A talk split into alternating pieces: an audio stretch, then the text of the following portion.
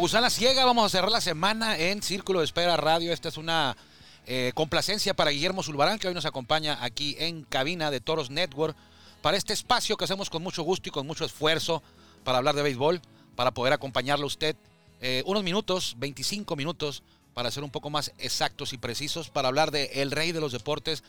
Eh, principalmente, de manera particular, tratamos de llevarle más del béisbol de nuestro país, de la Liga Mexicana de Béisbol, y en este momento, en estos días, de la Liga Mexicana del Pacífico, que es la que está vigente, la que está jugándose, porque en México, y yo lo he dicho, somos privilegiados de contar con béisbol todo el año, con dos ligas de gran nivel, de altísimo nivel, eh, que abarcan pues desde abril hasta enero, y luego viene la Serie del Caribe, y ya empieza después de la Serie del Caribe los campamentos de las grandes ligas, eh, la pretemporada de la Liga Mexicana de Béisbol. Eh, entonces, eh, somos privilegiados aquí en nuestro país de tener eh, béisbol de muy alto nivel eh, durante todo el año. Así que vamos a darle en este viernes 17 de diciembre, ya dentro de una semana estaremos en la Nochebuena. Qué rápido se fue el año, qué rápido se, va, se va la vida también. Ya estamos cada vez así creciendo más en número de años. Pero bueno, estamos transmitiendo como todos los días y nos da mucho gusto. agradecemos, siempre lo hacemos, a usted que nos permite acompañarnos y también a el Grupo Cadena por permitirnos, por abrirnos la puerta para llegar hasta ustedes a través de la legendaria, no es poca cosa, la legendaria frecuencia 1550 AM. Por aquí nos escuchamos más fuerte y nuestros batazos llegan más lejos. También los puede hacer usted, nos puede escuchar en nuestro Spotify, en nuestro podcast, perdón, en Spotify, Círculo de Espera Radio. Ahí nos puede escuchar con toda la introducción, con toda la música que utilizamos al principio del programa. Así que mm, vámonos, estamos desde Tijuana. Vámonos con Jorge Niebla, el Caifán, mientras escuchamos a la gusana ciega. Vámonos con Jorge Niebla, el Caifán, la mejor voz de un estadio de béisbol en México. Él es el encargado, todos los días, de abrir la puerta de este espacio. Bienvenidos.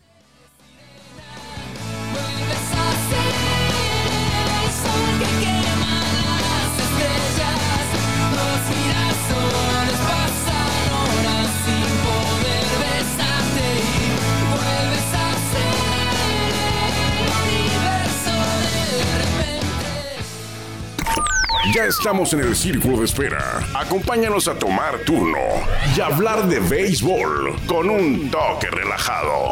Aquí empieza Círculo de Espera. De espera.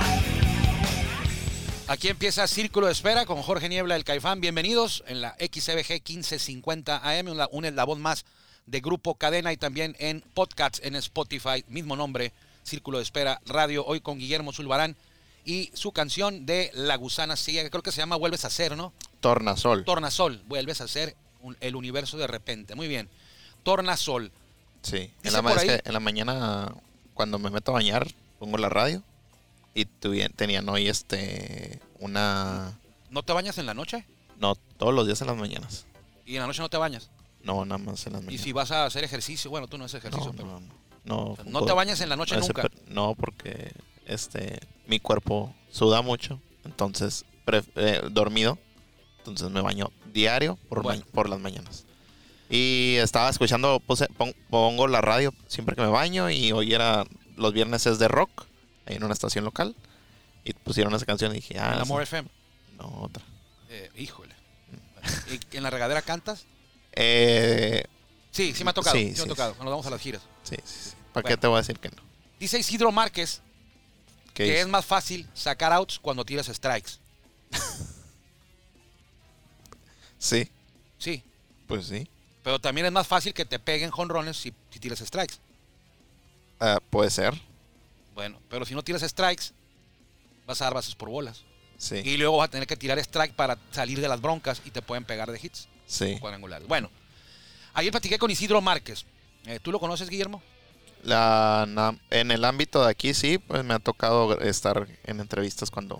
¿Qué hizo lo- Isidro Márquez? Ah, en su carrera histórica, ¿Qué ha hecho? solamente eh, de, de mi poca o no la no lo conocimiento del béisbol, sé que tiene algún récord, no sé cuál, Algún récord. algún récord, ajá, algún récord. Algo la- hizo Isidro algo Márquez. hizo, sí, sí, sí, porque me acuerdo que comentaban hace, ¿qué será? Yo ingresé aquí en el 2016, creo que todavía estaba lanzando en el 2016. No, ¿No? Bueno. No. ¿O se acababa de, de retirar? pues se acababa pues unos cinco años. Ah, bueno. O, como años. que estaba, han, siempre han dicho, no, pues sigue activa la marca Isidro Chilo ah, bueno, ahí vas, eso sí, vas bien Entonces, ahí, ahí. Ah, Algo, Por algo- ejemplo, Ajá. Antier, tu amigo, Sí. Jake Sánchez, mi amigo también. Sí. Jake Sánchez eh, se Sí. convirtió en el máximo, eh, impuso marca de más rescates en una temporada con 24. De hecho, ayer ya llegó a 25. A ¿eh? 25. Ayer. Es la marca de, de salvamentos en una temporada en el Pacífico. Sí. Y se ubicó en el lugar 6 de todos los tiempos. Ok. Creo que empató a José Silva, tijuanense, en todos los tiempos de la Liga Mexicana del Pacífico. En sexto. Bueno. Isidro Márquez es el 1. 134 la- salvamentos en la Liga Mexicana del Pacífico. Sí, y, ok. y 301 en la Liga Mexicana de Béisbol. Es el récord histórico. Isidro Márquez es el Mariano Rivera del béisbol mexicano. El máximo en salvamentos en el verano, histórico, y el máximo en salvamentos en el invierno, histórico. Pues resulta, a lo mejor usted ya se enteró, eh, Isidro Márquez se va a unir a los toros Sí, se, se, hace, se hizo oficial el día de hoy, ¿no? para la temporada 2022 y se hizo oficial hoy por ahí del mediodía. Sí. una de la tarde más o menos, que Isidro Márquez se estará trabajando, perdón, como coach de picheo de los toros de Tijuana. Eh, él terminó su carrera por ahí en el 2010, creo, y trabajó con los petroleros de Minatitlán. Coincidentemente, los petroleros de Minatitlán es la franquicia que hoy es Toros de Tijuana. Se movieron de Minatitlán en el 2000, previo a la temporada 2014, y ya en el 2014 ya fueron Toros de Tijuana pues eh, Isidro Márquez eh, fue coach ahí unos meses y después en 2012 a la fecha lo hemos visto como coach de picheo de los Piratas de Campeche, ahí cerca, muy cerca de Francisco Campos y también desde aquellos años más o menos ya estaba como coach de picheo del equipo de su ciudad natal que es Navojoa, Sonora. Entonces, eh, tú decías que algún récord debe tener Isidro Márquez porque lo escuchabas cuando ibas a ayudar a entrevistas con Jorge Morgan, con Juan Ángel Ávila, con Alexander Azuaje, con Jorge López, con Denise Contigo. o conmigo. Eh, yo no lo entrevisté nunca a Isidro Márquez eh, ¿No? aquí, aquí contigo.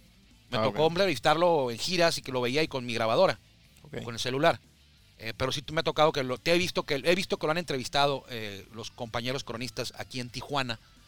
Tiene el récord, sí, es el récord de más salvamentos, no en una temporada como la de Jake Sánchez, pero sí de todos los tiempos. Es el máximo salvador, cerrador, el máximo bombero de la pelota mexicana del verano y del invierno, de las dos. Nadie salvó más que él en verano, nadie salvó más que él en invierno. Aparte, Isidro Márquez es uno de los 139 mexicanos que han jugado en grandes ligas. Eh, de hecho, él fue el número 62. Debutó el 26 de abril en 19 de 1995 con los Medias Blancas de Chicago en un juego contra los Cerveceros de Milwaukee. Cuando Milwaukee todavía no jugaba en Miller Park, jugaba un estadio que le, le llamaban el Estadio del Condado, County Stadium. Ahí debutó Isidro Márquez. eh, jugó muy poco, no creo que llegó ni a 10 juegos en su carrera de grandes ligas. Sin embargo, alcanzó ese sueño de todo pelotero. Jugar en grandes ligas. Ya no pudo mantenerse después de esa temporada del 95, que por cierto esa temporada del 95 fue el año en el que más mexicanos debutaron en la gran carpa. Así a tope de cabeza, le puedo decir que fueron como unos 12, unos 10 mexicanos los que debutaron esa temporada del 95. Creo que fue, lo que sí estoy seguro, es que eh, fue el año en que más mexicanos debutaron. Mira, Antonio? Zuna, 95. 95. Debutó Antonio Zuna. Luego debutó Isidro Márquez. Luego debutó Andrés Berumen. Ujú. Esteban Loaiza. Juan Acevedo. Noé Muñoz. Tavo Álvarez. Karim García. El Guagüel. Juan Gabriel Castro debutó también en el 95. Entonces fueron, creo que exageré, no fueron 12, fueron 1, 2, 3, 4, 5, 6, 7, 8, 9. 9 mexicanos debutaron en grandes ligas en el 95. Uno de ellos fue Isidro Márquez. Derecho. Lanzaba por debajo del brazo, tipo submarino. Su hijo anda ahora jugando con, creo que con los mismos Piratas de Campeche y con los Mayos. Sultanes de Monterrey. Ah, Sultanes creo que lo cambiaron a cambiaron. Sultanes de Monterrey. Isidro sigue siendo el coach de picheo de los Mayos de Navojoa. Ayer platicaba yo con él Eh, cuando le dieron la noticia, que todavía no era oficial, pero ya me dieron su contacto, me dijeron, mañana vamos a anunciar a Isidro, por favor, hazle un boletín, una entrevista, y yo ya le mandé mensaje y lo platiqué con él un rato. Y eh, me comentaba que solamente ha dirigido, a, a estado de coach con Piratas, de Campeche en el verano, y con Petroleros un, corto tiempo, y eh, con Mayos. Y revisando a Mayos, él es el, coach de picheo, el encargado del picheo, el responsable del picheo. Revisando ayer la estadística de Mayos, cuando terminó la jornada de ayer en el invierno en el Pacífico, la jornada de jueves, encontraba que Mayos es el segundo mejor en picheo colectivo de toda la liga En este momento. en este momento. Es el segundo mejor en picheo de toda la liga. Y dije, bueno, bien, solamente poquitito abajo de Hermosillo. Los pitchers de Navajoa lo han hecho mejor que Culiacán, que Mexicali, que Algodoneros, que Mazatlán, que Sultanes, que Jalisco, que Yaquis, que que usted quiera, que Cañero sobre todo. Eh, dije, bueno, vamos a ver. Isidro me acaba de decir hace rato que es más fácil sacar outs cuando tiras strikes. Pues dije, vamos a ver cuántas bases por bola dan sus jugadores, a ver si es cierto que, que puede, que, a ver si que ha podido aplicar esa máxima, esa frase, si esa frase nada- no nada más es de, de la lengua para afuera, si de verdad la ha aplicado con sus jugadores, con sus pitchers, con sus muchachos, como dice él. Y sí, algo, perdón, Mayos de Navojoa es el equipo que menos bases por bolas ha dado en la temporada, en la actual temporada de la Liga Mexicana del Pacífico. Entonces, eh, no nada más es de la boca para afuera, sí se los dice a sus jugadores, sí se los dice a sus, lanzadores, y sus lanzadores pues han hecho eco de, de- de esta frase que tiene él, porque me la mencionó como dos o tres veces, que lo más importante es pues atacar la zona, que es lo que a él le gusta, que sus pitchers ataquen la zona y que tiren strikes y que no tengan miedo a equivocarse. Porque dice que cuando te equivocas como pitcher, lo dice por experiencia propia, eh, te conviertes en más inteligente, que te sirve de experiencia, tú, tú aprendes más de tus errores. Entonces dice que a veces es bueno que un pitcher aprende más de sus errores que de lo que lo pueda decir un coach. Y él les da la confianza para que confíen, valga la redundancia, redundancia en ellos mismos y no, no tengan miedo a equivocarse. Porque así aprenden. Y en broma me dice, bueno, tampoco quiero que se equivoquen todos los días. No quiero pitchers tan inteligentes. que no quiero que agarren tanta experiencia de tantos errores, pero, pero él, es el, él es el nuevo coach de picheo. Eh, ya con él, pues son Lino Conel, el que también llegó como coach a, a toros, coach de banca. Francisco Morales, coach de bateo. Eh, Martín Arzate, eh, coach, también va a estar de los caras nuevas que van a estar bajo el mando del manejador. Omar Rojas. Omar Rojas es el manejador. Eh, ¿Por qué se le dice manejador? Bueno, yo creo que. Eh, ¿por, qué el, el término de ma- manejador y no, y no coach? Ah, por ejemplo, Omar Rojas, o director técnico, o entrenador. Porque aquí en el béisbol, el manejador, eh, pues no es coach de, de algo en particular. Él sencillamente maneja de acuerdo a lo que sus coach le ofrecen. Y él decide. Él maneja nada más sus piezas de acuerdo a lo que los entrenadores, coach o instructores, como usted quiera llamarles, es lo mismo, al final de cuentas son coach, le ofrecen. Entonces quizá por eso se, se usa este término de manejador y no de entrenador para el caso de, los manejadores en béisbol, eh, ni director técnico, ni coach, es, manejador porque eso es lo, que creo yo que ocurre con este término. Entonces, habrá que ver todavía quiénes se van, quiénes se quedan. Yo creo que ya desde de- que ya no van a estar del año pasado va a ser Bronswell Patrick y Ronnie Paulino, por lo menos. Pero hay que recordar que el año pasado también estaba, bueno, el Huevo Romo va a seguir. Huevo Romo es un honorífico, honorario. eh, con los toros, un coach de bullpen, de picheo en el bullpen. Eh, Vicente Huevo Romo, la leyenda del béisbol mexicano, una de las leyendas, pero yo creo que la más aquí en nuestro país. El Huevo Romo es el que tiene la mejor efectividad de todos los tiempos en la Liga Mexicana de Béisbol y en la Liga Mexicana del Pacífico. Nadie ha tirado con más calidad y efectividad que don Vicente Huevo Romo en ninguna de las dos ligas. Don Vicente. Entonces, cuando usted lo ve aquí y de quién es ese señor, es Vicente Romo, y él quién es, pues nada más y nada menos que es eso.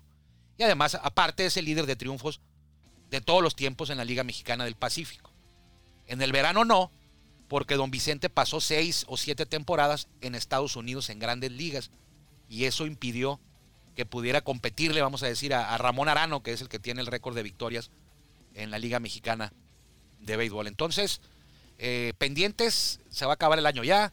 Creo que Toros ya cierra el tema de contrataciones en este 2021 con Isidro Márquez, repito, un histórico de la pelota como jugador y como coach. Esta será una oportunidad grande, Guillermo, porque eh, pues estaba con Piratas, un equipo que no es protagonista, y pasar de repente de uno de los peores equipos de la actual temporada, que, bueno, la temporada que finalizó, pasar de ser uno de los peores a estar con el campeón es eh, una responsabilidad grande. Aparte, recuerda que en Toros de Tijuana, desde el 2014 que regresó la franquicia, precisamente de Minatitlán, eh, el sello de la casa de este equipo, el pilar de los dos campeonatos o de las temporadas que no se han logrado campeonatos, pero que se está compitiendo a buen nivel, el sello de la casa siempre ha sido el picheo. Toros ha sido tres o cuatro ocasiones líder de picheo colectivo, así ocurrió en 2021, líder de picheo colectivo de toda la liga. Entonces va a llegar Isidro a una responsabilidad mayúscula. eh, y fíjate que, que le preguntaba cuál es la clave, yo, Isidro, para ser un cerrador exitoso como tú lo fuiste, como lo es Rodney, como lo han sido varios aquí.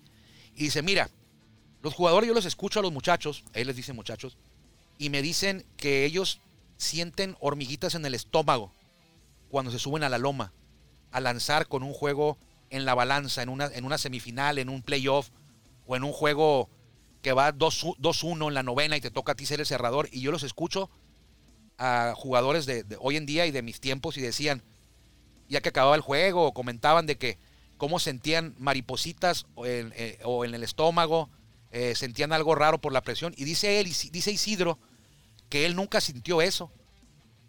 Nunca sintió como presión. No, dice que él nomás cuando empezaba la temporada y que se subía a la loma, pues nada más ahí sentía algo raro porque era el primer juego de la temporada.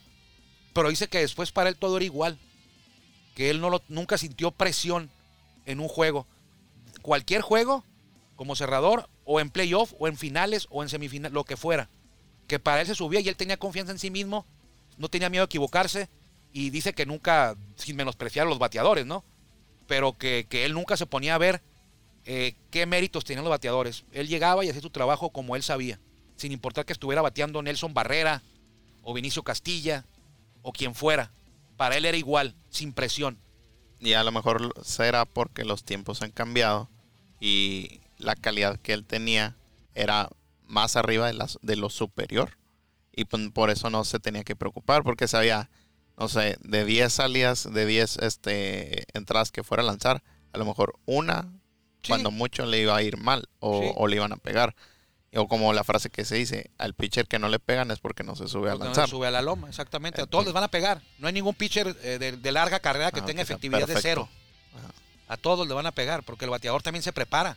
Sí, pues. Y hay bateadores muy buenos. Entonces, Isidro fue muy bueno y era súper incómodo.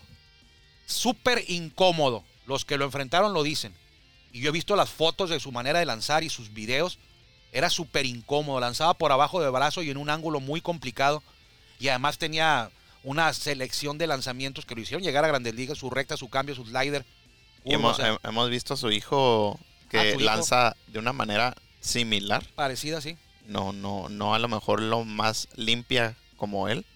Pero sí similar y sí no es, no es algo que ves todos los días. No, no, no. Y si a lo mejor como bateador te saca de onda y dices, ay, viene, él viene este Isidro Sí. Márquez Jr. Sí, yo me acuerdo de los que los que son de mi edad o más grandes. eh, yo para yo tengo 48 años, eh, se van a acordar de Kente Culve, un pitcher campeón con los Piratas de Pittsburgh que fue compañero de Enrique Romo, de la Cobra Parker, de Mike Isler, del viejito Stargell, campeones de la Serie Mundial. Los dirigía, se me va el nombre ahorita del manejador. Ah, ahorita me voy a acordar. Eh, y así tiraba Kente Culve y más reciente con los Potros de Tijuana en el 2005, 6 y con los toros en 2015, Hugo Castellanos, le decían el submarino, lanzan casi por el suelo. Y así lanzaba Chilo Márquez, no casi por el suelo, pero sí de lado, súper de lado. O sea, de- y si tú eras un bateador eh, derecho, pues veías la pelota encima de ti, porque te tiraba casi de tu espalda, parecía que te lo tenías desde este lado, y se le movía, o la recta, o era, era, era complicadísimo. Quienes, quienes se enfrentaron a él eh, batallaban mucho, decían que era muy incómodo, incluyendo y los zurdos también batallaban, y eso, y eso que los zurdos lo tienen un poquito más de frente. Él, él fue cerrador, lanzaba una entrada en la novena, por lo regular, a lo mejor un poquito más. En aquellos años cuando él lanzaba, bueno, ya no, no es, no es tan viejo, tiene 56 años, pero a lo mejor en sus inicios eh, los cerradores eh, lanzaban más de una entrada. Entonces, eh, él va a ser el coach de picheo de los Toros de Tijuana, lo anunciaron hoy a, por ahí de la- del mediodía. Oye, recordemos que, ah, como comentaste, a ver qué pitchers son los que se van a quedar, cuáles van a llegar. Ya, por ejemplo, sabemos que Nick Stroke va, va a venir a sumar fuerzas a los Toros de Tijuana. Nick y todos los años, no sé si co- concordarás, concordarás conmigo, este, siempre hay demasiados lanzadores. al principio, Ajá. sí. Cuando son los, el sprint, training, sí. hay tan buenos brazos que dices, la rotación va, puede ser de 5, de 6, Seis, de de 7. Y dices, pues aquí se tienen que ganar su puesto. Y afortunadamente o desafortunadamente, pues, depende de cómo lo veas. Por ejemplo, eh, el año pasado inició Vidal Nuño con nosotros y lo llamaron. Se fue a Grandes se Ligas. fue a Grandes Ligas. Ah, ah, Y- bueno, a Estados Unidos. ajá, Estados Unidos. Le inició Manny Barreda y se fue también. Eh, Manny Barrera ni vino, ¿eh? No es cierto. No, pero estuvo en el sprint training. No, no es cierto. Me acuerdo que estuvo No, el- estuvo en sprint training. mi amor. Yo lo vi. No está. Vino aquí a entrenar, pero no está en el sprint Ah, training. bueno. Bueno, yo lo vi allá. Ah, Ah, bueno, es que eh, me, me estoy refiriendo en el 2000. En el 20. Me, me- En me- 20 ni hubo temporada, mi amor. no, pero me acuerdo cuando fuimos sí fue a allá a sprint Tempe. training. En el 21 no vino, se reportó desde el principio a Orioles. Ok. Pero sí te Este, entiendo, sí, o sea que siempre ha habido tan buenos lanzadores y durante la temporada, en este caso, por ejemplo, este año se fue Carlos Torres, Mm, Pero bueno, el relevista sí. era relevista, y llegó eh, Tonkin. Michael Tompkin. Ajá. ¿Y al Y- final qué? Y al Michael final Tompkin, ¿no? fue, fue, fue, Caballón. fue pilar, Sí. fue clave para... Eh, yo no sé qué hubiera pasado si no hubiera estado Michael Tompkin en, esas, en esos playoffs contra Y- Guadalajara y contra Leones en la Sí. final. Michael Enton- Tompkin fue Michael Tompkin. Sí. Se fajó. Michael Tompkin jugó grandes ligas, ¿eh? Y, y muchos no lo, no le, a lo mejor no tienen como, Sí, ¿te la- acuerdas de, de- el de- de spotlight? Fernando Rodney, no? ajá, no tienen el spotlight Pero como sin Fernando. Tompkin, Rodney no hubiera ni lanzado. No hubieran, no hubieran llegado a, a, a, a Rodney. Y por ejemplo, el dato que la otra vez dijiste, ¿quién, ¿qué lanzador no dio bases por bolas consecutivas? ¿Cuán- ¿Quién fue? ¿Quién era? Juan, Rey, este, Juan Pérez. Pérez. Jorge Pérez. Jorge Pérez. Jorge Pérez. No, No. es que no dio, sí fue Jorge Pérez, porque era Jorge Pérez y Tyson Pérez. Ajá, sí, cierto. sí. Pero Jorge creo, Pérez. casi estoy seguro que fue Jorge Pérez, eh, que era impresionante. eh, eh, tenía por ahí de 30 entradas lanzadas y dio, eh, recetó como 38 ponches o 30 ponches y dio una o dos bases por bolas. Una o dos bases por bolas. O ninguna. Creo que, creo que habías dicho que ninguna. Creo que ninguna. Ah, creo que dijiste ninguna, que base ninguna. por bolas. O sea, en un trabajo aseado de treinta y tantas entradas, eh, no le voy a mentir, lo voy a revisar. Lo voy a encontrar aquí ahorita. Y son, son por ejemplo, esos, esos datitos que no mucha gente toma en No, cuenta. eso es impresionante. Eso- Por- eso- yo te acuerdas ah. que fui y te dije. Sí, Te que te no dije, lo "Oye, oye, creías. espérate, no, no. Y lo revisé en otras, en otras, en otros portales de estadísticas y no, no, no era. eh, Es que en toros hubo varios Pérez, ¿eh? Estuvo Ah. Williams Pérez, Oliver Pérez, Tyson Pérez y Jorge Pérez. Y Diego Pérez. y Diego Pérez, que es el fotógrafo. Vamos a buscar, aquí está, es la penúltima columna. Jorge Pérez dio. Tyson Pérez. Tyson, sí, me acuerdo. Tyson Pérez dio una base por bola. En toda la- 25 ponches en 29 entradas, una base por bola. Sí le va a caer bien a Isidro Márquez. Tyson Pérez, ¿verdad? Y, y es, por ejemplo, a lo mejor todos sabemos que en el equipo hay lanzadores de un nivel superior y medio. En todos los equipos. Entonces, todos, Sí. en todos. Hay, ¿Sabes por qué, no? sí, para no la- gastarse el brazo de los buenos. Qué mala manera de decirlo, ¿no? Entonces Los son come- lo- los los, come los quema entradas. entradas, los come entradas. Sí, Entonces, los ya va el juego 6 a 2, ya vamos perdiendo. No, 6 a ah, 2 me- no, 6 a 2 todavía no. Bueno, no, 7, 8, Bueno, va, va juego por unas, sí, va 8-2 Entonces en, la, a- en la sexta, Ajá. vas ganando 8-2 o vas perdiendo 8-2. ajá. Entonces hay, hay lanzadores que esa es su, su misión, Sí. es su trabajo. Y se fajan. Tráete a Guillermo Zulbarán. Sí, no importa. Sí, y Guillermo Zulbarán viene y saca entradas. Sí. Una, dos, tres, a lo mejor hacen una carrera o dos y no va a pasar nada. Ya. Ya si se pone cerrado el juego, pues ya traes a tu caballería. La caballería de toros era Brennan Bernardino, Jesús Pirela, eh, Oliver Pérez, eh, Michael Tompkin y Fernando Rodney. Cuando Sí. ibas el juego parejo o ganando, cuando el juego lo ibas ganando o iba empatado, estos entraban, los que acabo de Sí. mencionar. Cuando, los Cuando ya ellos nos iban, abiertos. nos iban apaleando, que fue, era muy raro, o que íbamos apaleando, Los te traías Pérez. a Tyson Pérez, a Jorge Pérez, a Josh Corrales, a, a otros An- pitchers. Anthony Herrera entraba entre el. Anthony en Herrera al ¿eh? principio entraba de como entradas y después se pues ganó, no. ya se ganó su lugar y entraba con juegos empatados, con juegos así parejones, pero, pero sí hay, Sí, sí, hay, hay, pitcher- hay pitchers utilities, pues, sí, sí. que esa es su misión y ellos lo saben, sí. Pues ellos ten- lo saben. tendrá mucho de qué, de, de dónde trabajar Isidro Márquez. Sí, bueno, con Tyson Pérez no hay bronca porque él- él lo que pide él es que tire sus strikes Sí. y no da bases. Habrá, habrá de qué escoger. Bueno, ¿cuánto vamos? Ya nos tenemos que ir. Vámonos, Guillermo. Nos damos, este, hoy sí puede ver Pacífico. Hoy hay jornada del Ya menos Pacífico. se termina. Quedan dos series. Hoy, hoy arranca la serie de fin de semana. Guillermo Zulbarán, Armando Esquivel, un servidor. Quédese con los pájaros picantes. Nos encontramos por aquí el lunes en Círculo de Espera. Pásela bien, buen fin de semana. Cuídese, que le vaya bien. Gracias por acompañarnos en el Círculo de Espera. Nos escuchamos próximamente. Círculo de Espera.